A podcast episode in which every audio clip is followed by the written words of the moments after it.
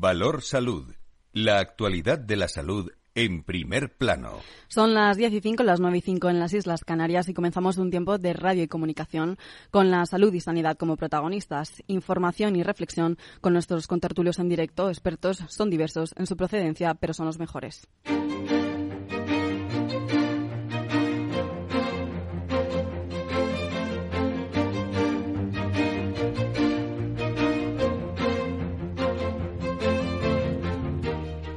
Valor Salud es un espacio de actualidad de la salud con todos sus protagonistas, personas y empresas.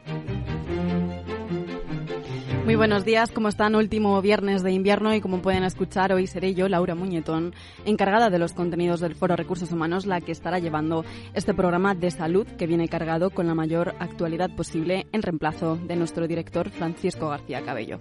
Y entramos de lleno en la actualidad del mundo de la salud y es que solamente hace unas horas, después de 14 reuniones y deliberaciones, se ha refrendado el acuerdo verbal conseguido este miércoles entre el Comité de Huelga de Atención Primaria y la Consejería de Sanidad de Madrid Terminan así casi cuatro meses de conflicto y movilizaciones. Así lo explicaba la presidenta de la Comunidad de Madrid, hace Isabel Díaz Ayuso, hace apenas unas horas. Este es un paso más en la mejora de la atención primaria. La sanidad es la joya de la corona de la Comunidad de Madrid y vamos a seguir mejorándola sin necesidad de huelgas. Sigamos hablando. Este acuerdo da tranquilidad a los pacientes, a los madrileños y asegura la normalidad a un sistema sanitario que aún tiene mucho camino por delante para mejorar pero también el compromiso del Gobierno de la Comunidad de Madrid de recorrerlo sin escatimar en recursos. Seguiremos trabajando día a día para mejorar la sanidad pública y afianzarla como una de las mejores del mundo.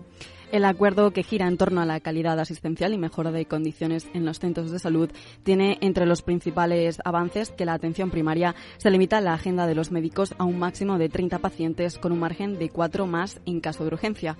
Esto permitirá dedicarles hasta 15 minutos a cada paciente e incluso más si fuera necesario en pediatría. También para rescatar el turno de tarde, los facultativos que hagan este horario recibirán un plus de 500 euros mensuales.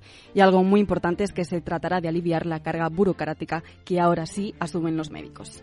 Y bueno, por otro lado, una mujer logra por primera vez librarse del VIH tras un trasplante de células madre. La llamada paciente de Nueva York, cuyo caso ha sido publicado este jueves en la revista Cell, es la cuarta persona que ha conseguido una remisión de la infección por el virus del SIDA, tras un trasplante muy específico de células madre que, además de compatibles, tienen una mutación que impide al virus penetrar en las células. En lo que respecta a la ministra de Sanidad, Carolina Darias, celebra hoy su último interterritorial, donde se abordará la red de vigilancia en salud públicas en la Palma de Mallorca, en el que se abordará también otras muchas medidas como la creación de la red estatal de vigilancia en salud pública, que incorpora además la vigilancia de enfermedades no transmisibles como el cáncer, atendiendo también a sus riesgos y determinantes. Bueno, pues gracias a todos. Sin más, vamos a comenzar con Victoria González, José Falconi, equipo técnico, con Félix Franco.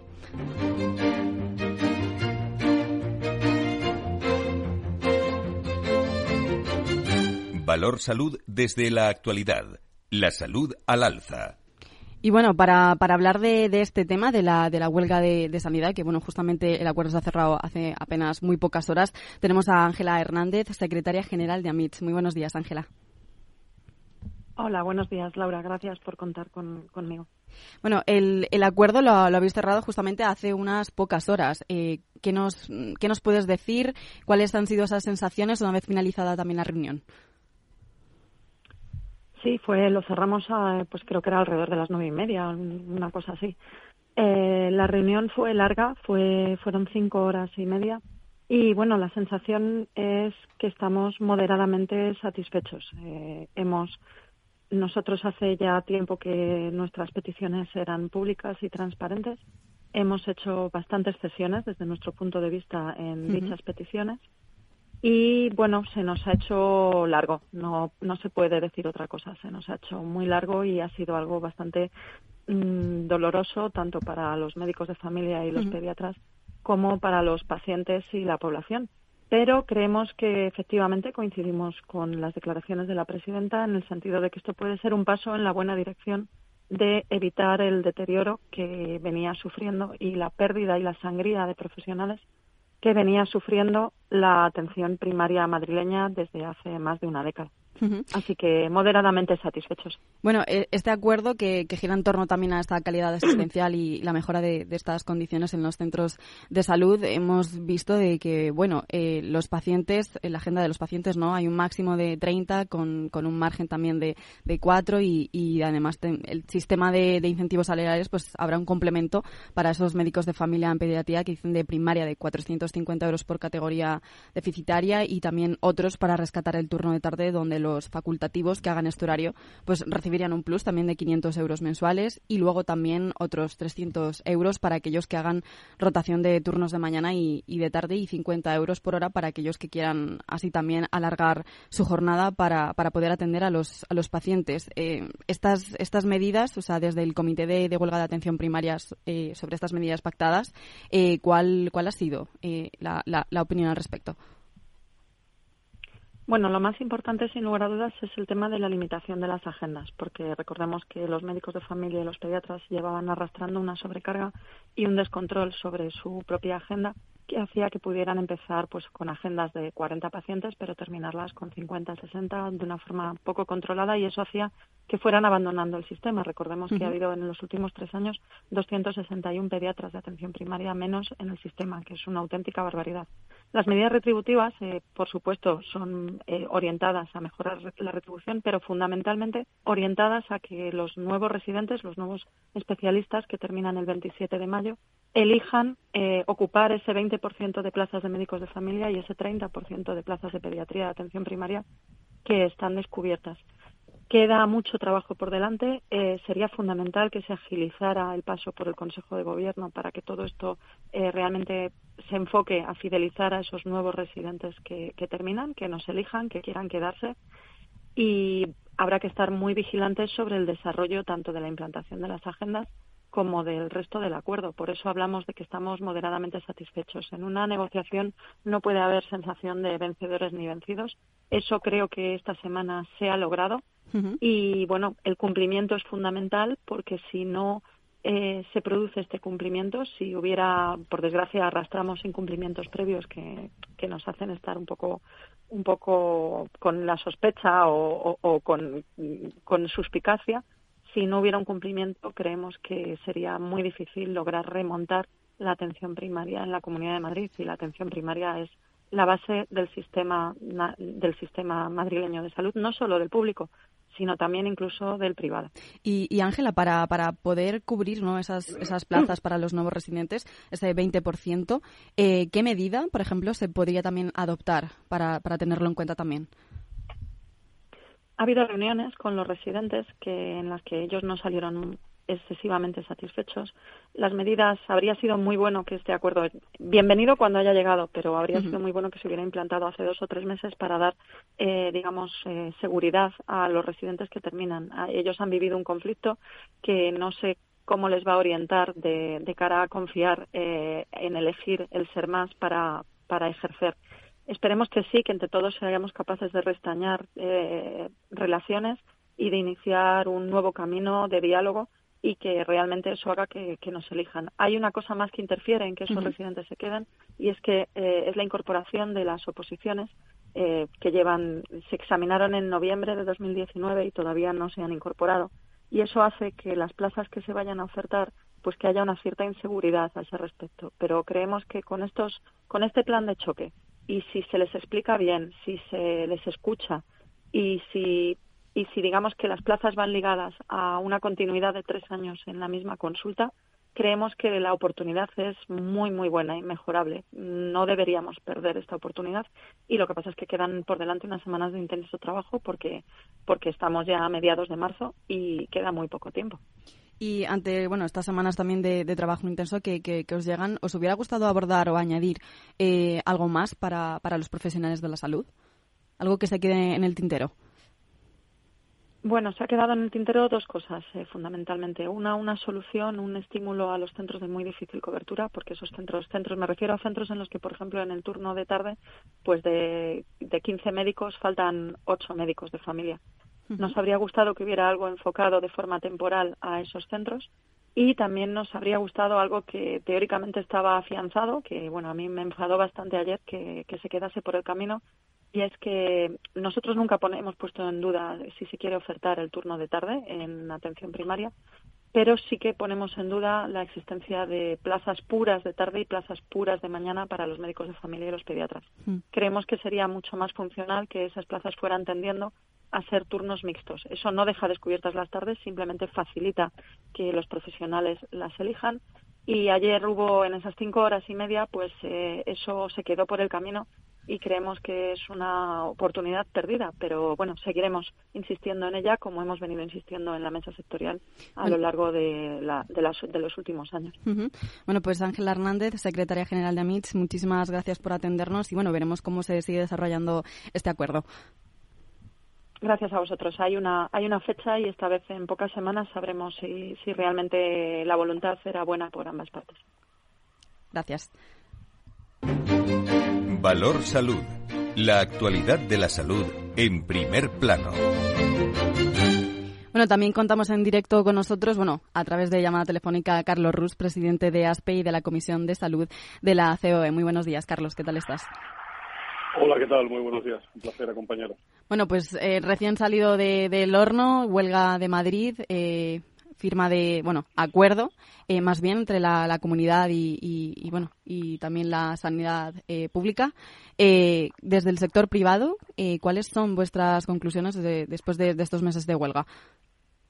Hombre, ha sido yo creo que algo más de cuatro meses y, ha sido yo creo un conflicto muy duro eh, y, para nosotros es una alegría que, finalice, ¿no? Eh, se, tiene muchas veces eh, la preocupación de que se pueda hacer un uso político de la, de la, de la sanidad y en periodos electorales son momentos tan, tan movidos quizás como los que vivimos. Entonces es una alegría que esto ya se solucione y, y, sin duda lo es también, pero yo creo, para todos los madrileños, ¿no? La sanidad, bueno, la sanidad privada también se, se, verá reforzada de forma positiva y, no va a mantener como esa carga que venía teniendo también eh, la sanidad privada ante esta mejora de, la salud pública, ¿no? ¿Qué opinas, Carlos? Bueno, es un, es un modelo, somos un modelo distinto. O sea, eh, la caracterización propia de la sanidad privada eh, no tiene una atención primaria en sí. Si quieres llamar atención primaria, quizás sería nuestra puerta de urgencia, pero se nos caracteriza más por el acceso directo al especialista. En la sanidad privada, si tú tienes un problema en concreto, eh, puedes llamar directamente al especialista y concertar una primera reunión. Eh, ese yo creo que la accesibilidad, de hecho, uno de los principales motivos de que el ciudadano elija ¿no? tener este doble aseguramiento. ¿no? Bueno, tengo yo aquí a mi lado a Nacho Nieto, que no sé si va a querer preguntarte aquí algo. Te, dejo total libertad, Nacho. Buenos días, Carlos. Buenos días a todos los oyentes. Buenos días, Nacho.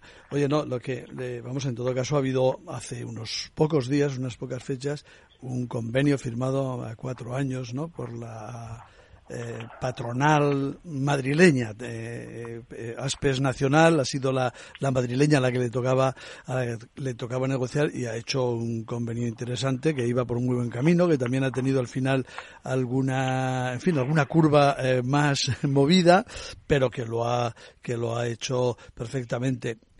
yo creo que de alguna manera también esa firma de ese convenio eh, em, em, les ha indicado a los sindicatos que, tenía que, acabar este conflicto, que es una muy buena noticia en cualquier caso. Podemos luego analizar contenidos, resultados, qué se han dejado, qué podía haber, de qué han hablado y no está firmado en el acuerdo, incluso todo eso puede ser, pero es una buena noticia que se haya firmado, que se haya acabado la huelga, que pueda volver la normalidad a la atención primaria madrileña como ha vuelto la de otros lugares de, de España y que se acabe ese conflicto. Pero volviendo a lo anterior, ¿tú crees que, que en algo ha podido influir ese eh, convenio que se firmó hace unas pocas fechas para que esto también llegase al final?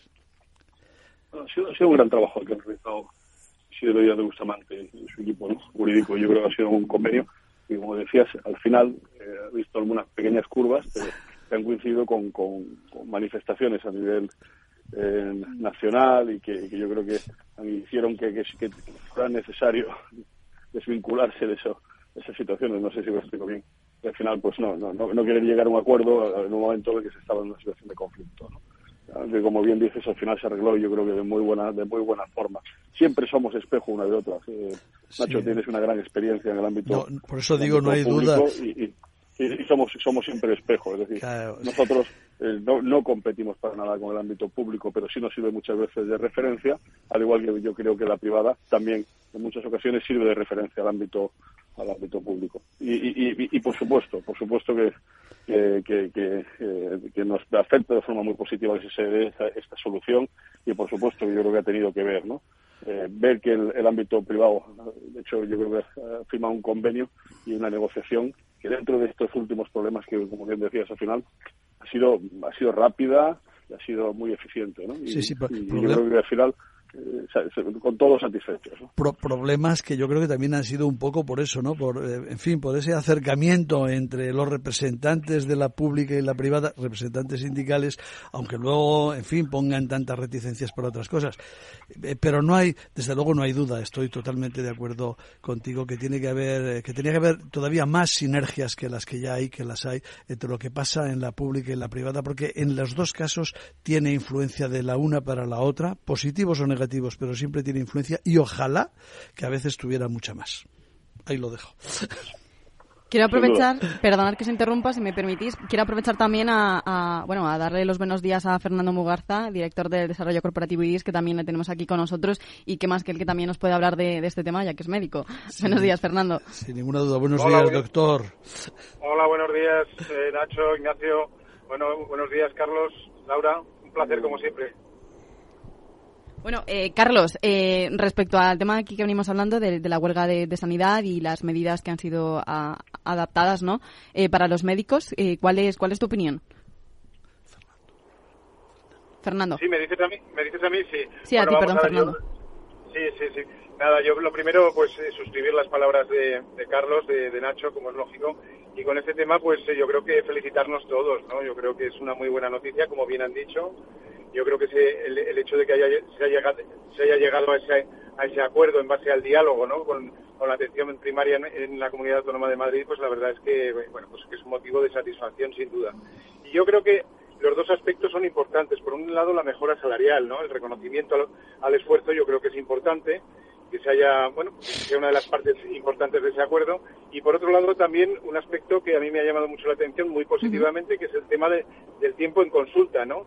llevamos ya desde hace desde hace mucho tiempo con eh, incluso con plataformas, ¿no? Como acordaros aquella de la plataforma por los 10 minutos, ¿no?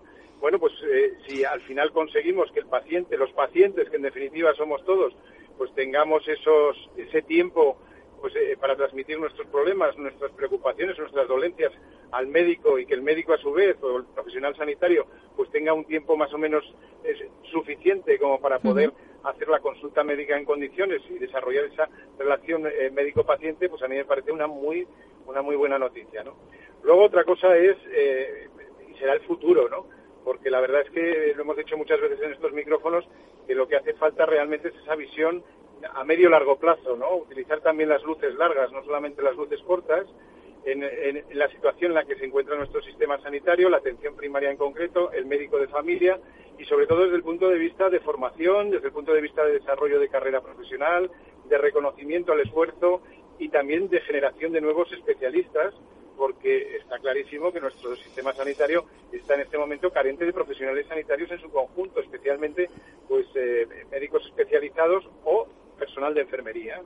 Entonces, eh, si vamos hacia una sociedad de la cronicidad y del envejecimiento que va a demandar pues, más servicios de salud, lógicamente tenemos que alinear las necesidades con los recursos.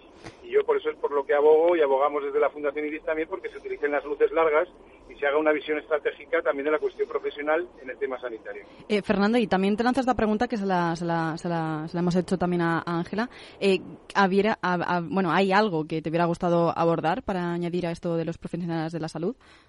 Como, como doctor, vamos. Sí, como médico. Bueno, pues eh, yo, yo creo que, yo creo que lo, principal es, vamos a ver, los dos aspectos fundamentales están abordados, ¿no? que es el tema salarial y el tema también del tiempo en consulta, que para mí, eh, insisto, es fundamental. Recientemente se han publicado estudios ¿no? en Estados Unidos en el que se ve como cuando se disminuye ese tiempo en consulta, pues lógicamente hay un detrimento en lo que es la atención y la asistencia sanitaria, ¿no? Al paciente, que debe ser, que debe ser y estar en el foco precisamente de nuestra atención. Y luego, por otro lado, insisto, a mí lo que me gustaría también es que se utilizasen las luces largas desde el punto de vista de qué es lo que va a pasar de aquí a futuro. o sea, porque lo que está claro es que este es eh, un aspecto puramente coyuntural y puntual pero desde, el punto de vista de cara a futuro, ¿qué es lo que pasa con el reconocimiento del esfuerzo, con la visión de planteamiento de objetivos y por lo tanto también de recompensa por el cumplimiento de esos objetivos asistenciales. El tema también de los resultados sanitarios y de salud, que yo creo que es uno de los aspectos más importantes en los que se debería de incidir también ya de presente, pero también de cara a un futuro próximo, ¿no? Y todo lo que signifique, en definitiva, la mejora de la carrera profesional, el desarrollo profesional del médico, que yo creo que, especialmente en las áreas de atención primaria, que yo creo que es un tema también que es necesario abordar con presteza y celeridad. Yo creo que es Nacho. importante, no sé, para mí. Eh, Fernando, vamos a ver, lo que dices es absolutamente sensato y coherente, ¿eh? pero yo, yo he echado eh, de menos una cosa en este acuerdo, y es que no se hablase nada de, herramientas para los profesionales de la atención primaria, para todos los profesionales sanitarios debían ser, pero en este caso especialmente para los profesionales de atención de atención primaria para conseguir eh, poder mm, prestar una atención sanitaria, una asistencia sanitaria de mayor calidad. La mayor calidad no está solo en el tiempo de la consulta. Eh, yo entiendo que debe existir, que deben tener el tiempo que necesiten con cada paciente. Pero hay eh, otros medios, hay otras herramientas que sobre todo mm, con esas luces largas que tú dices, que, que sean unas, unas luces largas para ver también de cerca, porque corre un poco de prisa, es necesario empezar a cambiar cosas. Eh, yo eso no se, no se ha hablado nada, ¿no? Por otro lado, el tema de, de, las consultas del tiempo y de las nuevas agendas ya lleva un tiempo, se está trabajando en ellas, la Comunidad de Madrid las, las está ya implementando, por tanto era una cosa ya hecha y bueno, pues al final de alguna manera el acuerdo yo creo que se ha que se ha convertido en último término y en la firma en una cuestión salarial, eh, lo cual es bueno, lo cual es lógico, pero no es suficiente. Vale, pues bueno, veremos cómo se sigue desarrollando este acuerdo. Fernando, Carlos, muchísimas gracias por estar aquí hoy con nosotros. Muchas gracias, Laura. Muchas gracias, Nacho. Un abrazo fuerte. buen fin de semana. Vale, igualmente a todos, un abrazo.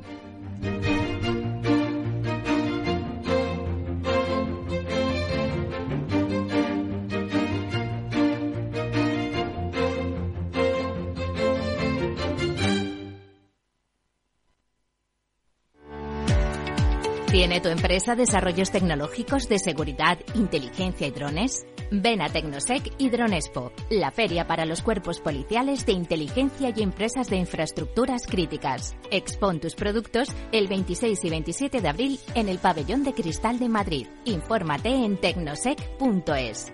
Con seguridad, tu feria. Renta 4 Gestora celebra el próximo 23 de marzo una nueva edición del Investors Day, un encuentro anual que superó los 2.000 participantes en directo y 6.000 en diferido en la edición pasada y que este año vuelve a ser el referente para todos los inversores. Renta fija, renta variable, megatendencias, inversiones alternativas, perspectivas para 2023, todo contado por nuestros expertos y con vuestras consultas como protagonistas. Te esperamos el 23 de marzo en el Investors Day de Renta 4 Gestora. Reserva ya tu plaza para asistir en directo o a través de internet en renta4gestora.com.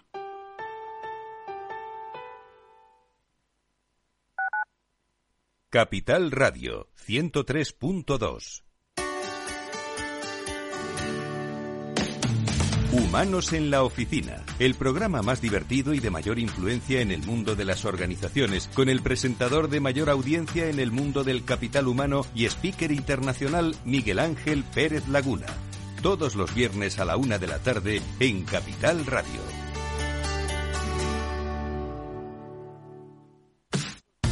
Los viernes en Capital Radio te proponemos descubrir y comprender las estrategias de empresas con éxito que servirán de inspiración y ejemplo para la tuya. Escucha Metaempresas, un programa presentado por Andrés Arenas con la presencia y los consejos de expertos en distintas áreas y profesores de reconocida trayectoria. Todos los viernes a las siete y media de la tarde, Metaempresas, Capital Radio.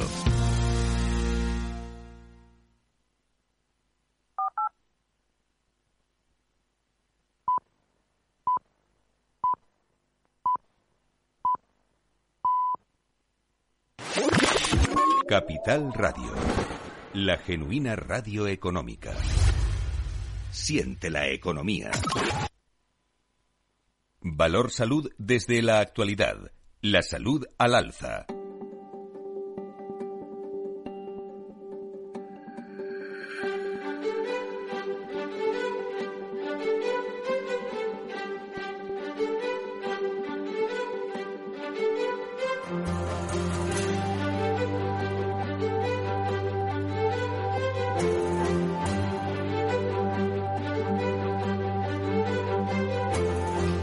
Entre otros temas también la, medicina de, precisión, el desarrollo de nuevos fármacos y las nuevas reglamentaciones están aumentando la búsqueda de talento en el sector farmacéutico.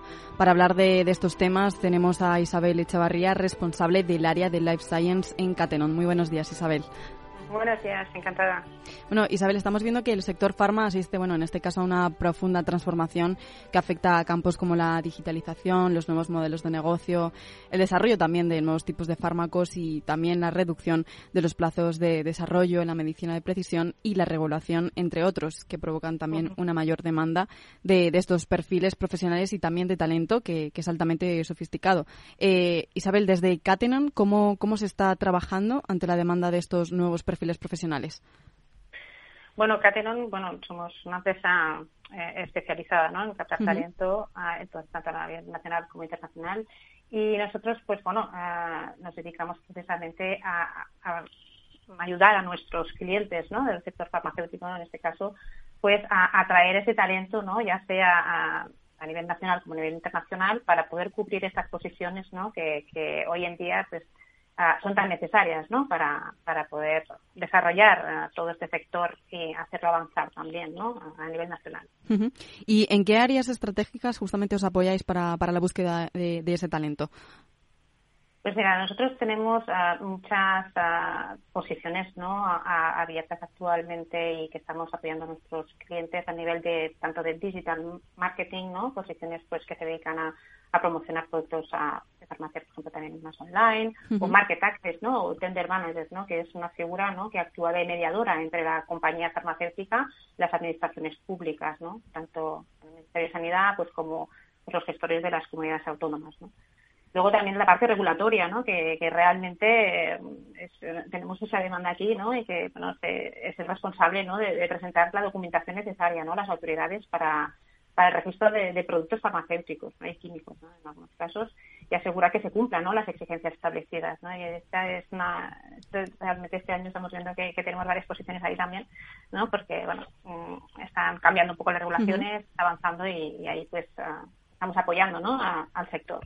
Eh, Isabel, también ante esta falta bueno, de, escasez de talento, sobre todo en, perfiles tecnológicos, o sea, en, el sector eh, farma, de, qué manera se puede fomentar también esa cercanía al talento?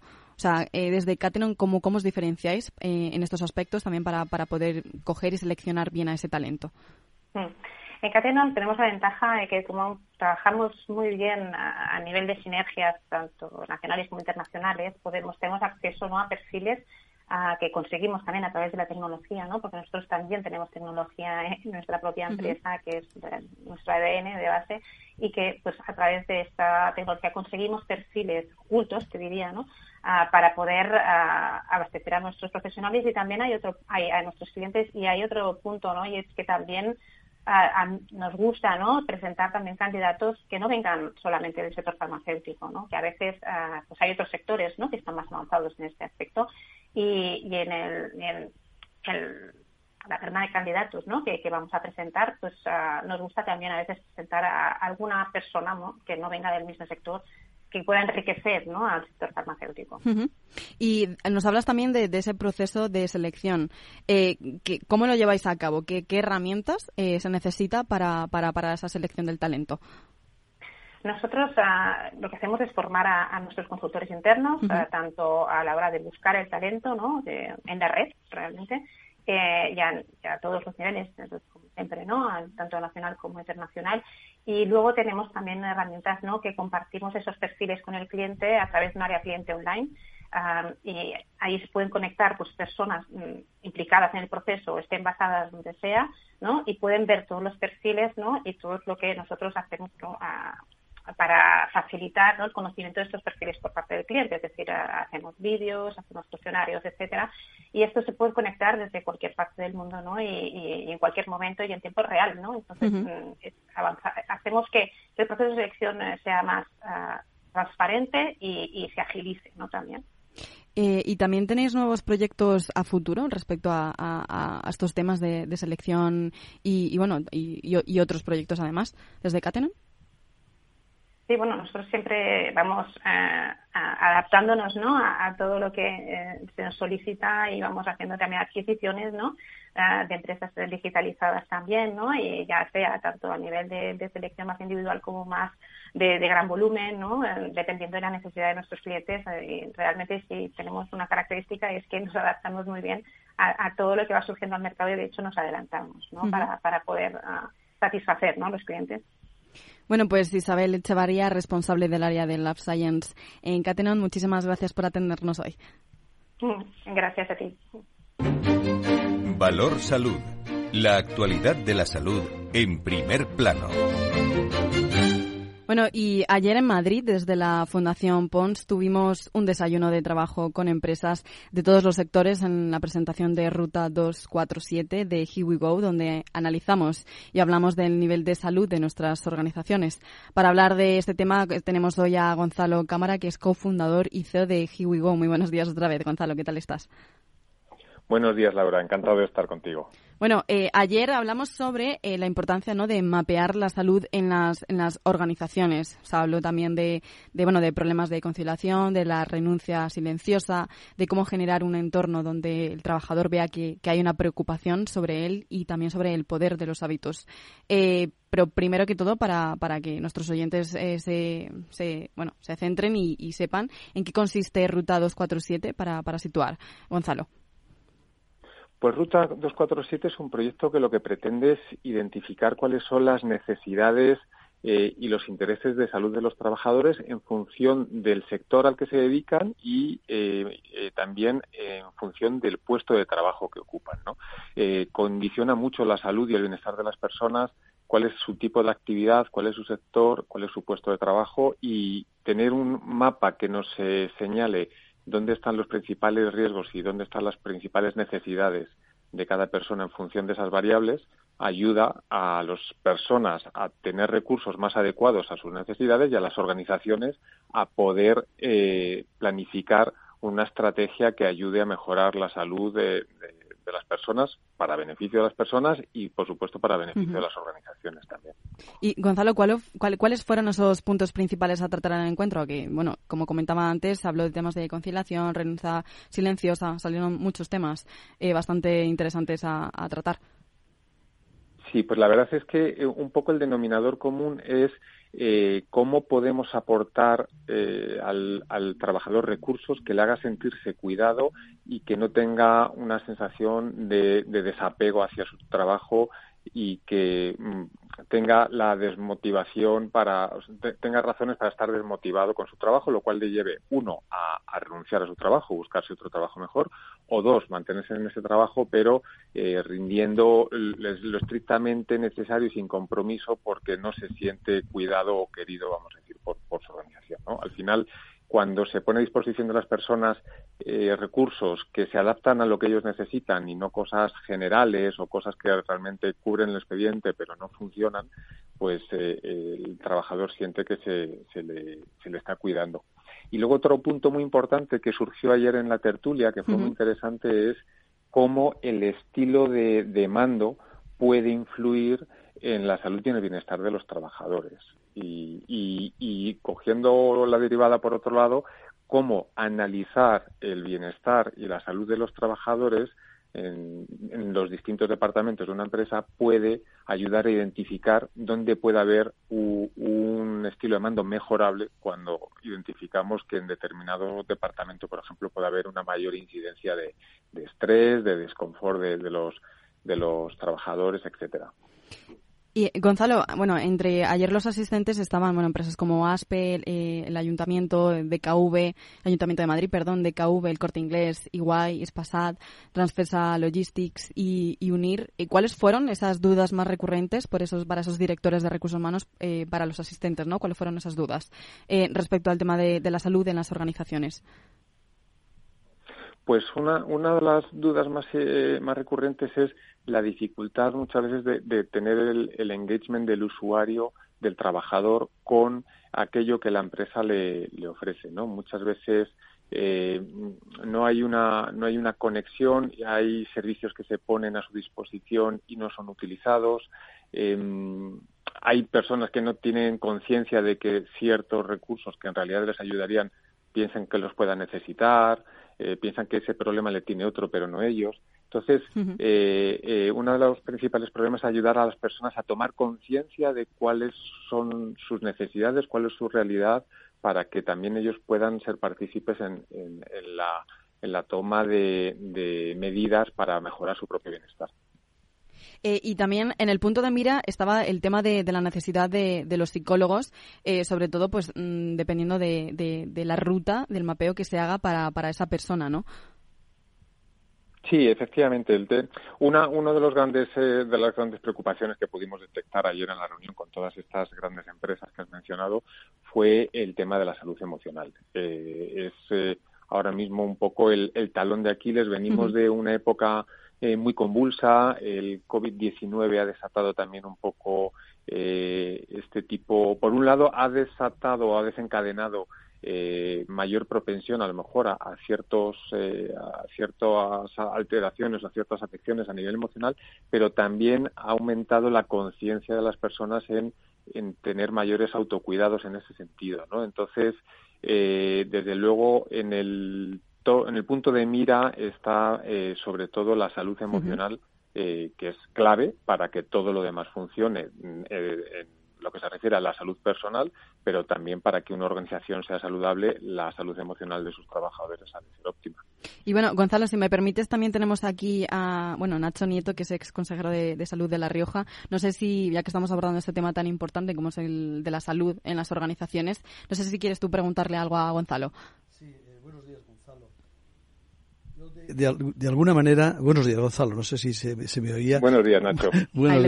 Eh, vamos a ver, yo cuando estaba cuando estaba oyendo lo que decías, de alguna manera lo has contestado, ¿no? Pero me estaba me estaba surgiendo la duda de hasta qué punto en el mapa, en el trabajo que hacéis vosotros, eh, si, se, si también se establecen algunas fórmulas o algunas medidas para incentivar también a los trabajadores a que sean conscientes del papel que pueden jugar y que tienen que jugar en la empresa para, para la que trabajan. Parece que va más dirigido a la empresa para que sus trabajadores eh, estén en ese entorno saludable y, y, y, preocuparse de sus problemas de salud, pero también, claro, está, eh, cada uno tiene que darse cuenta de, el papel que, que, a su vez está jugando y de lo que puede hacer para que esa eh, sea realidad esa mejora de su salud y esa mejora del ambiente laboral.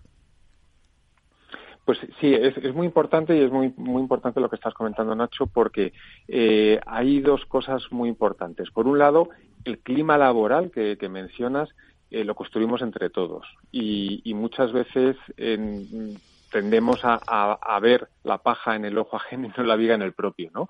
Y sí que es importante en los recursos que, que nosotros ofrecemos eh, a ayudar a las personas a, a tomar conciencia de, de, cómo ellos afrontan ciertas situaciones y qué papel tienen ellos a veces en, en situaciones que son conflictivas y que a veces el conflicto surge de cómo lo estamos abordando nosotros y, y somos copartícipes de, de, ese, mm, de situaciones incómodas, vamos a decir. Entonces, eh, es muy importante eh, tener un enfoque de corresponsabilidad en ese clima laboral y también en los hábitos de salud. Pasar de, de, un modelo paternalista en el que soy una persona a la que me tienen que atender y cuidar a no, yo tengo que tomar mis propias decisiones, las decisiones que tomo sobre mi bienestar también influyen mucho en mi salud y no solo es eh, lo que genere mi entorno laboral o lo que mi médico me aporte o no me aporte, ¿no? Entonces es, eh, de alguna manera, empoderar a las personas y, y hacerlas responsables tanto de su salud personal como del entorno que se genera alrededor. Mm. Y, y, también incluso ser agentes de salud con respecto a sus compañeros. ¿no? Si estás aprendiendo algo, si estás identificando cambios que te están ayudando, eh, compartirlos con tus compañeros, estimular eh, en otros eh, ese impulso hacia, hacia la mejora de hábitos. Sí, no, sé si responde a tu pregunta. Sí, sí, está claro que cuando uno por algún motivo no está bien o no está todo lo bien que le gustaría, eh, lo fácil eh, es echarle la culpa al otro. Yo estoy así porque la culpa la tiene otro, no la tengo yo y me lo tienen que solucionar. Cuando muchas veces, eh, como cuando se acaba y se resuelve, dice, no, no hay que echarle la culpa a nadie porque esto lo solucionamos entre todos. ¿no? Pues si ese fuese el principio, terminaría antes. El cuidado a uno mismo, sobre todo, que, que es importante. Sí, y, poner de tu parte para que te cuiden, porque a veces no te dejas. Claro, efectivamente. Nosotros eh, eh, ponemos mucho el foco de, de forma inicial eh, cuando, cuando los trabajadores interactúan con, nuestra plataforma. El primer punto siempre es, y en el que se trabaja de forma mm, duradera en el tiempo, no de forma puntual, es el autoconocimiento. y la gente se sorprende muchas veces de, comportamientos y puntos de vista que tienen sobre sí mismos y, en su día a día, de los que no son conscientes y a través de ciertos ejercicios de actividades que se les proponen, empiezan a darse cuenta de cosas que hasta ese momento no, no eran conscientes y que forman parte de su día a día y, y, de su y de su forma de funcionar, ¿no? Y si no, si no abrimos los ojos hacia nosotros mismos, muy difícilmente vamos a solucionar lo que tenemos alrededor. Y, y a lo mejor empezamos a ver las cosas de otra manera y, y somos más proactivos y tomamos mejores decisiones. Eh, Gonzalo, para que todos aquellos que estén interesados, ¿cómo, cómo os pueden contactar? Pues mira, a través de nuestra página web, por ejemplo, hiwigo.es, h e w e g -O eh, pueden contactar, que hay un formulario de contacto y, ahí nos ponemos en contacto con ellos inmediatamente y les damos toda la información que, que puedan querer recibir. Bueno, pues Gonzalo Cámara, cofundador y CEO de HeWeGo, muchísimas gracias por estar aquí hoy con nosotros y seguimos en contacto. Muchísimas gracias a vosotros. Gracias Laura y hasta luego Nacho. Un abrazo. Un abrazo. Igualmente.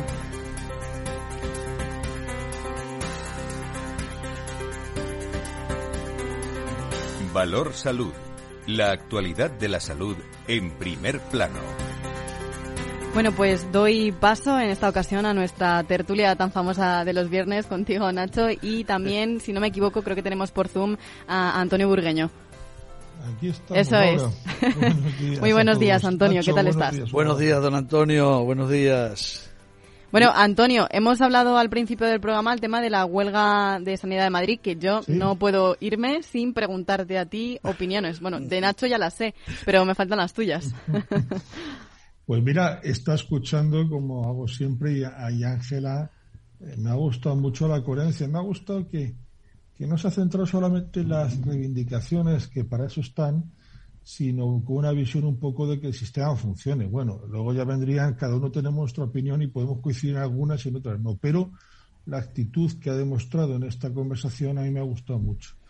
El acuerdo lo he estado leyendo, se ha publicado ya y, lo he estado leyendo y, y Laura, a mí me, me, gustan porque, bueno, es cierto, tenía razón, tiene razón Nacho cuando dice que se, se centran en temas económicos fundamentalmente. Yo creo que era el objetivo y, que hay que seguir trabajando en la línea que decía Nacho. ¿Quieres decir el objetivo de la huelga? El objetivo de la huelga, sí. bueno, el objetivo de la huelga da para una. No, no, ha sido, ha sido una, pregunta. No pone debate, pone tesis. Se las pero vamos difícil. a ver, que limiten las agendas. Bueno, pues me parece muy bien para buscar una, no más tiempo, como tú bien has dicho, Nacho, no más calidad pero ayuda a buscar la calidad.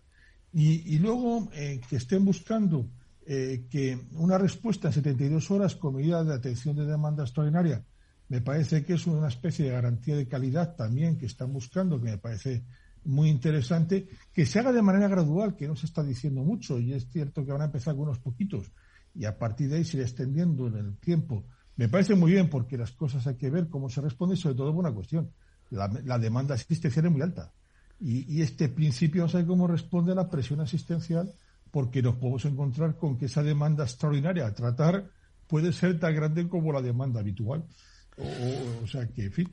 Y bueno, agenda de absorción de demanda desburocratizar, seguir la desburocratización, me parece súper interesante para poder responder mejor a la demanda. Y en fin, no me quiero enrollar más, me parece que tiene unas líneas de acuerdo que además luego se refuerzan. hoy se está, se publica que en interterritorial se está hablando de, de primarias y se va a hablar de competencias, incentivos. Bueno, unimos a lo que está pasando en otras comunidades autónomas y no sé dónde se va a llegar, pero que se está. nos has adelantado al tema. En primaria muy interesante. Ciertamente, sí, sí, en fin, eh, se, se, puede leer a estas horas. ahora verás que he hecho los deberes. Que se van a, que se van a tratar unos cuantos temas de primaria en el interterritorial, creo que es en Palma de Mallorca. Eh, no es un mal sitio para eso no lo sabía yo, ¿ves? Bien. Eh, Allí, bueno, tenemos aquí que, que, se va a abordar las medidas de, en este caso, la creación estatal de vigilancia en salud pública, que, bueno, que en este caso incorpora la vigilancia de enfermedades no transmisibles como el cáncer, atendiendo a riesgos determinantes y, bueno, que también eh, será probablemente la última comparecencia pública de la ministra Darias, ¿no? Sí, sí, eh, no es lo más interesante ¿eh? del interterritorial, pero bueno, oye, pues en fin, que le vaya muy bien. Estamos acostumbrados a los cambios de ministros. Sí, muy, muy acostumbrados, muy acostumbrados, efectivamente. Entonces, bueno, pues eh, en fin, que le vaya muy bien. A, la ministra, yo no la conozco personalmente, pero eso hemos de desearle por lo menos, ¿no? Pero eh, lo de la primaria a mí me parece importante que se trate. Lo que pasa es que da la sensación de que se van a tratar temas que se resolverán a medio plazo, no van a ser eh, para tomar eh, soluciones inmediatas, aunque en algunos casos se podrían tomar, ¿no? Pero bueno, ya que se tome esa conciencia cuando cuando el problema ya ah, está sobre la mesa, iba a decir casi se ha resuelto, por lo menos las huelgas se han parado, que, que siempre es una suerte y, es bueno porque, en fin, complican mucho la vida y las cosas a todas las personas, a los profesionales, incluso a los que no están en huelga y desde luego en este caso a los pacientes, Que, que, en fin que ven y que acaban un poco hartos de todo esto porque ya eh, cuando pasa el tiempo eh, cuando uno va al médico tiene que ir es para lo que es y lo que yo decía antes no o sea lo de la, e, ese tema a ver ya, le llamo calidad asistencial para no utilizar ningún otro ni dar ejemplos ni decir cosas concretas que ahora mismo yo creo que no toca y menos a mí. Pero desde luego eh, ese es el camino que hay que seguir y por donde tienen que ir y por donde tienen que, que resolverse los temas de la atención primaria, en la forma de prestar la asistencia, en la forma de, de trabajar los médicos, las enfermeras y todos los profesionales sanitarios en primaria porque es donde estamos hablando, es en todo el sistema sanitario. Esto es, es algo que hay que, que hay que afrontar, que hay que abordarlo y que hay que admitirlo. Es que está pasando ya, es que hay eh, eh, centros, hay alguna especialidad, hay mm, servicios, eh, en fin, que lo que están utilizando métodos y que están utilizando la salud digital y que obtienen unos buenos resultados. Esto tiene su tiempo para que para que aterrice, para que se admita y para que se utilice. Ha pasado toda la vida. Lo podríamos remontarnos y dar ejemplos de hace unos cuantos años, desde que empezó la historia clínica, la digitalización de la radiología, la teleradiología, en fin, han sido cosas y, y siempre han empezado igual. No, eh, esto es malo, esto no va a ser bueno, lo hacemos mejor. Al final final, ¿qué se demuestra? Que si aprendes a hacer eso bien, trabajas mucho mejor. Eh, eres un profesional mucho más competente si utilizas herramientas mejores. Eh, vamos, esto no hay duda, en la medicina y en todo, pero estamos hablando de medicina. Antonio. Sí, yo creo que tienes razón, Nacho. Además, había, hay mucho que trabajar, sí, sí. evidentemente esto es el principio a saber dónde llega.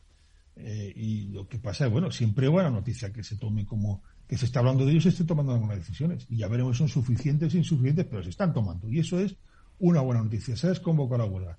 Es una gran noticia para, para que con las elecciones se vote con tranquilidad y no eh, eh, presionando por la izquierda o por la derecha.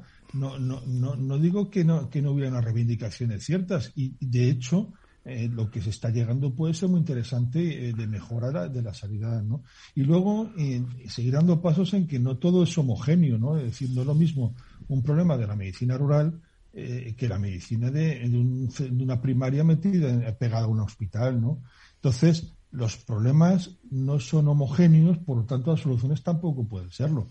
Eh, eso para empezar. Y luego hablar del impacto que tiene la primaria. La primaria es importantísima. Es que eh, si vemos las interconsultas, por ejemplo, la gestión de urgencias y emergencias.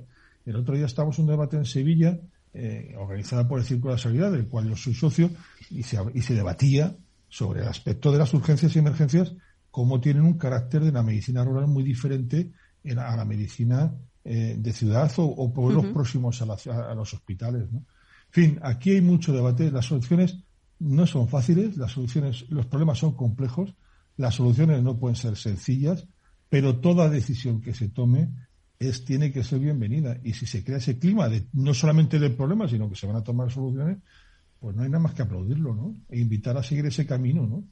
Eso es, ir, ir poco a poco. Luego, también, eh, si me permitís, eh, hay otro tema y es que Sanidad ha rechazado bueno, informa, informar del precio de medicamentos como pide transparencia. Tanto la OCU y Salud por Derecho han denunciado también que el Ministerio de Sanidad sigue escudándose ¿no? en esa confidencialidad que protege a la industria farmacéutica para, para no informar sobre el precio de varios medicamentos de alto coste.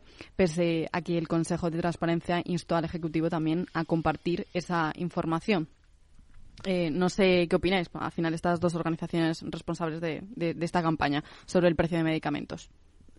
Es muy interesante.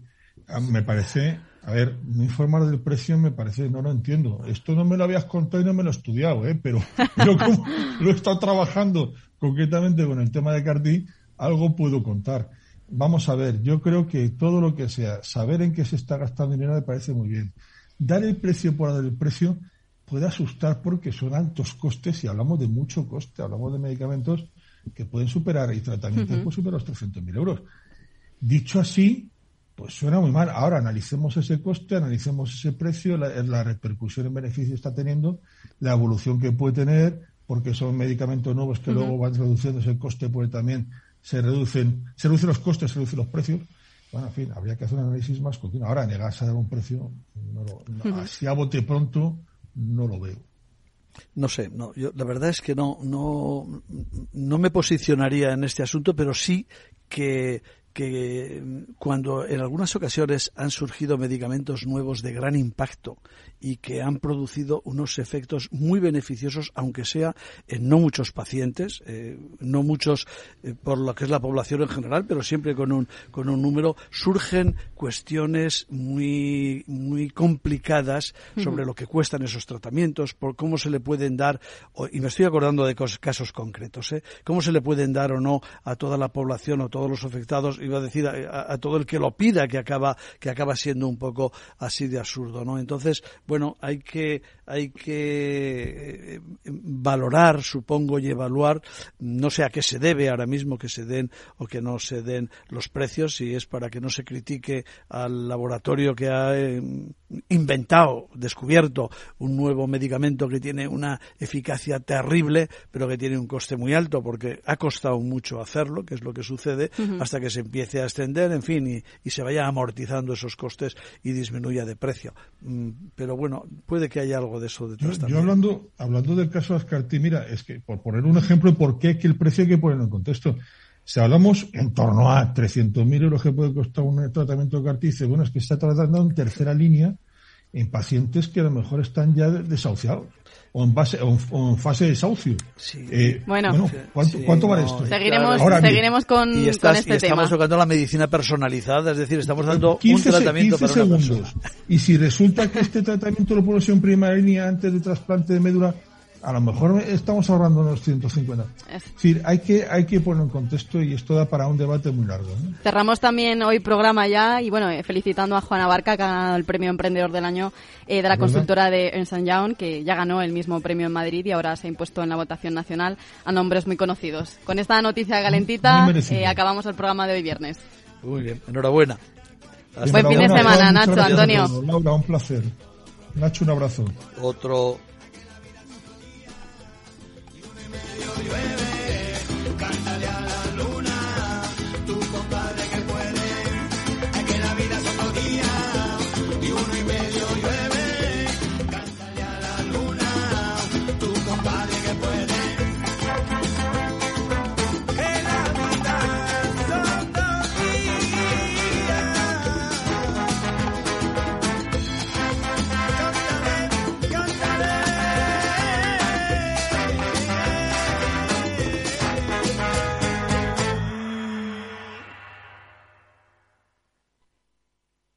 Nuestro sueño era revolucionar el sistema alimentario para hacerlo más sostenible y eficiente. Y lo estamos haciendo. Somos de la generación de los que sueñan y hacen. Con los fondos de la Unión Europea, miles de sueños como el de Aura de Groots Hydroponics se están haciendo realidad. Entra en plan de recuperación.gov.es y haz el tuyo posible. Gobierno de España.